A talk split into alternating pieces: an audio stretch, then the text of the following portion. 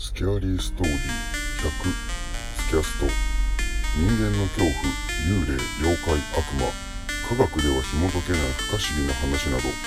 そういった怖い話を読み解いて自分たちでも創作怪談を作って朗読してみようという内容です。今回のお話は後味のいいホラー話。夏怖い話を聞いて涼しくなるのもいいですが心温まるようなお話を聞いてみるのもいかがでしょうか？それではまずこの話を聞いていただきたい。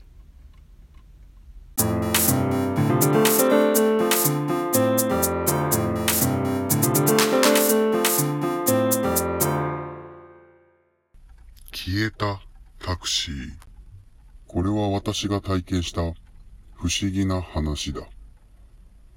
その日私は一人で飲みに行っていた。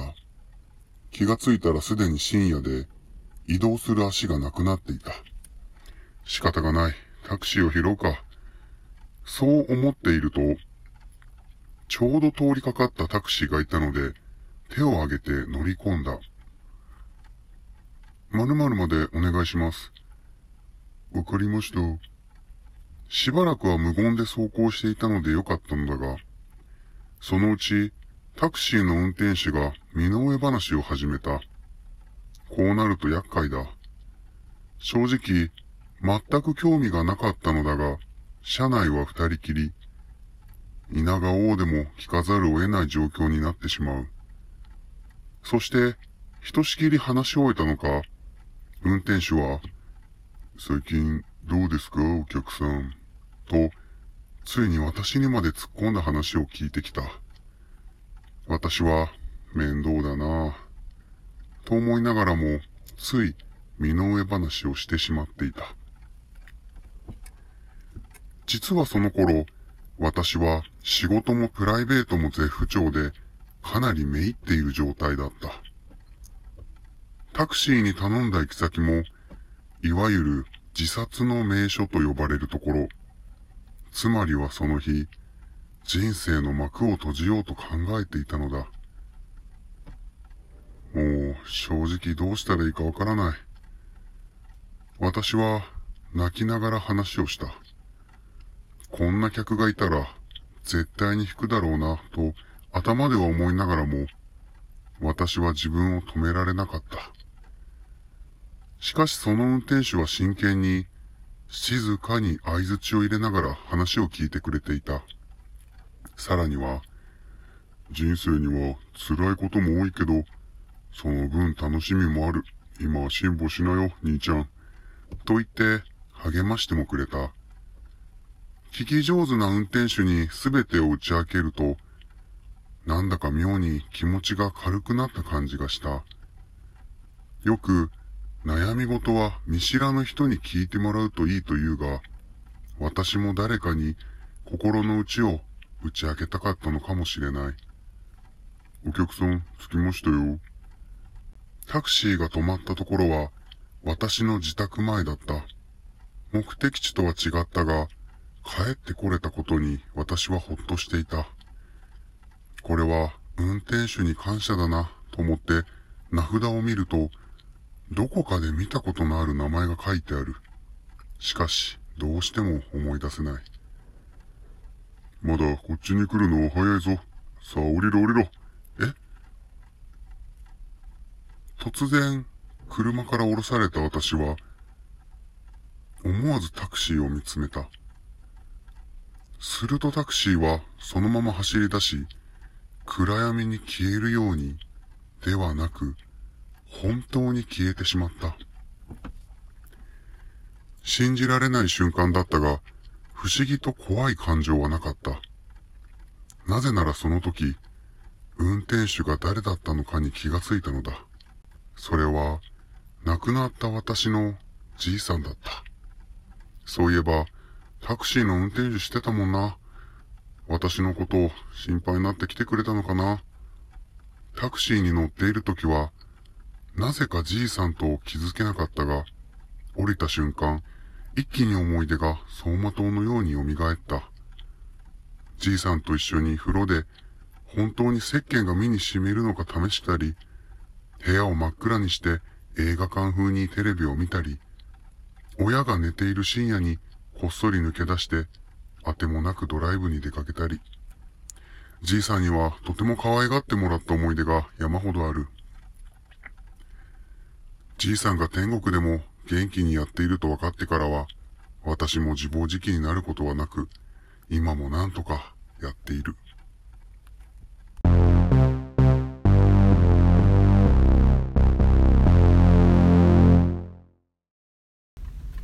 消えたタクシーなんだか守護霊というものを物語にしたようなそういった話でしたね実際生き量や亡霊怨霊守護霊いろいろな種類の霊がいるとされていますがこういった親や祖父母親族身内そういった血のつながりのある人たちが亡くなった後も見守ってくれているもしくは何かしらの支えになってくれているそういったほんわかした話でした。僕個人的にはおじいちゃんやおばあちゃんそういった祖父母の話というものにすごく涙腺を震わされることが多いんですがこのタクシーの運転手をされていたおじいちゃんが自分の孫の成長を見つめていてその孫が可愛い孫が今自分たちがいる世界に一歩踏み出そうとしている。その過ちを食い止めるためにこうしてタクシー運転手として現れたのかなと思うととても心温まるなと思いました。スキャーリーストーリー100スキャスト。おもちゃの消防車を探す幽霊。これは毎日新聞の記者さんが実際に聞き掲載したお話です。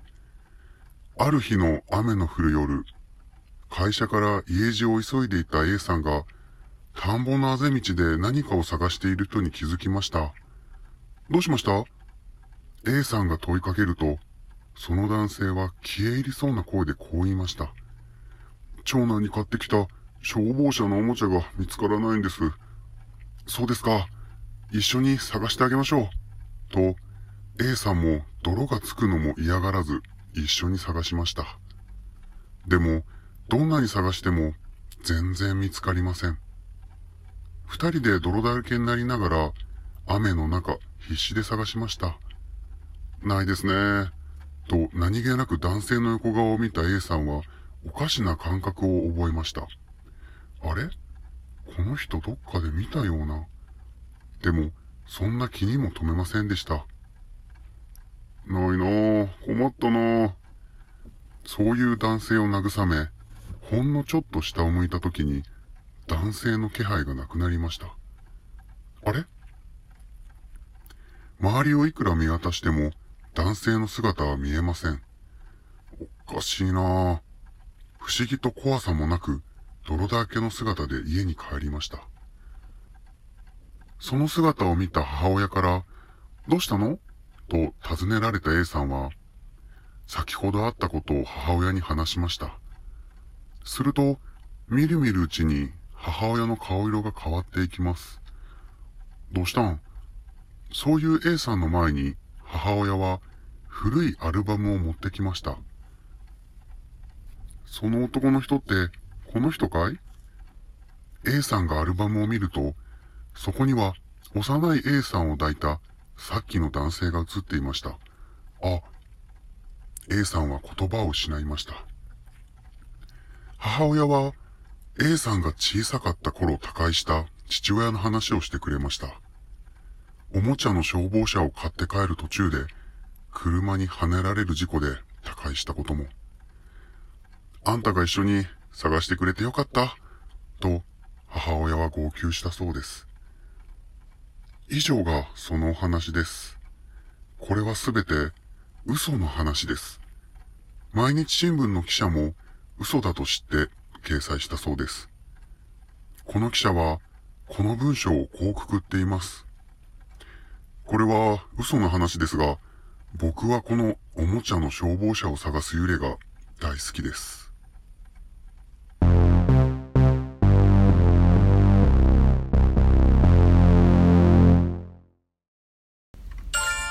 おもちゃの消防車を探す幽霊。この話は何度読んでもなぜこのタイミングで父親らしき霊が現れたのか。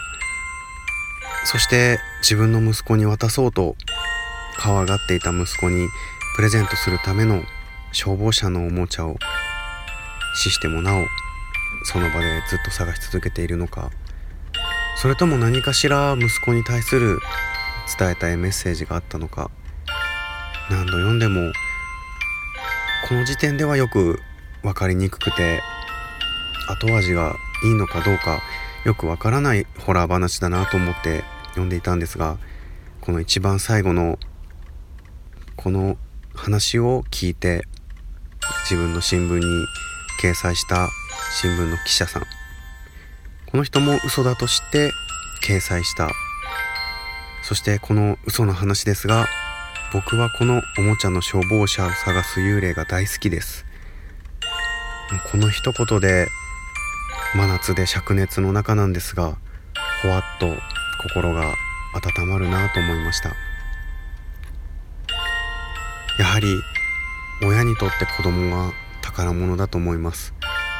まだ結婚もされていなくてお子さんもいらっしゃらない方も多いと思います。これからも子供を作る予定がないという方もたくさんいらっしゃると思います。ですが本当にこの子供というものは自分の写しといいますか自分の一部自分の体の一部自分の心の一部それぐらいにかけがえのない大切なものだと思います。ホラー話の中で小さな子供が幽霊として現れたり子供が体験した怪談話などもありますが世の中にはすごく辛い思いをして亡くなった子供たちが多くいてそれらが怪談話になっているようなそういったこともあるのかもしれないです。そういった怪談話が今後のこの地球という世界で増えていかないことを願いながらまたたくさんの怪談を探したいなと思いました。それでは今回のお話消えたタクシーそしておもちゃの消防車を探す幽霊こちらの2つをスキャストブックに綴りたいと思います。また次回もお楽しみください。スキャーリーストーリースキャストストーリーテラーのパオタカでした。